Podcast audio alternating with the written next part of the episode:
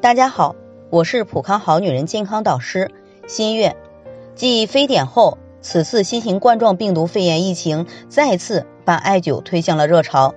那么，在接下来的时间，我会陆续为大家讲解艾灸的相关知识。先来说下艾灸在疫情中的应用。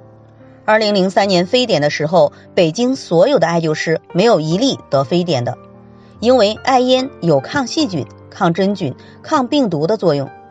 二零零三年非典，北京当时感染者很多，艾灸师近距离接触的各类人群也很多，但无人感染。因为艾烟预防瘟疫是历史上运用有效的经验效方。古代欧洲鼠疫死的人数按人口比例比中国多十倍，因为中国有中医药，中国有艾灸。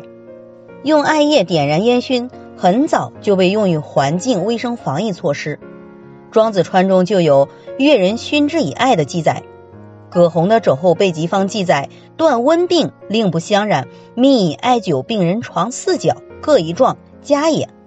后世历代医家继承了这一观点，《太平盛会方》《普济方》等都记有利用艾灸烟熏病人床四角，防治湿气胀疫的方法。利用艾烟防疫，实为现代的空气消毒法。现代医家通过对中药艾条、烟熏病室、空气消毒的方法，进行了一年的空气细菌监测观察，验证了此方法的可行性和有效性，表明利用艾叶进行烟熏消毒是可以达到空气消毒的要求。如此看来，在遥远的古代医家先贤就能够利用艾烟进行空气消毒了。我们现在有制成的艾条，使用起来更方便。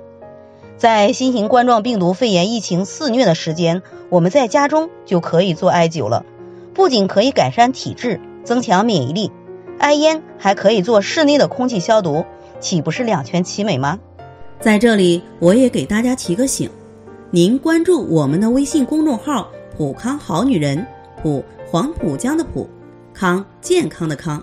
普康好女人添加关注后，点击健康自测，那么您就可以对自己的身体有一个综合的评判了。健康老师会针对您的情况做一个系统的分析，然后给您指导意见。这个机会还是蛮好的，希望大家能够珍惜。今天的分享就到这里，我们明天再见。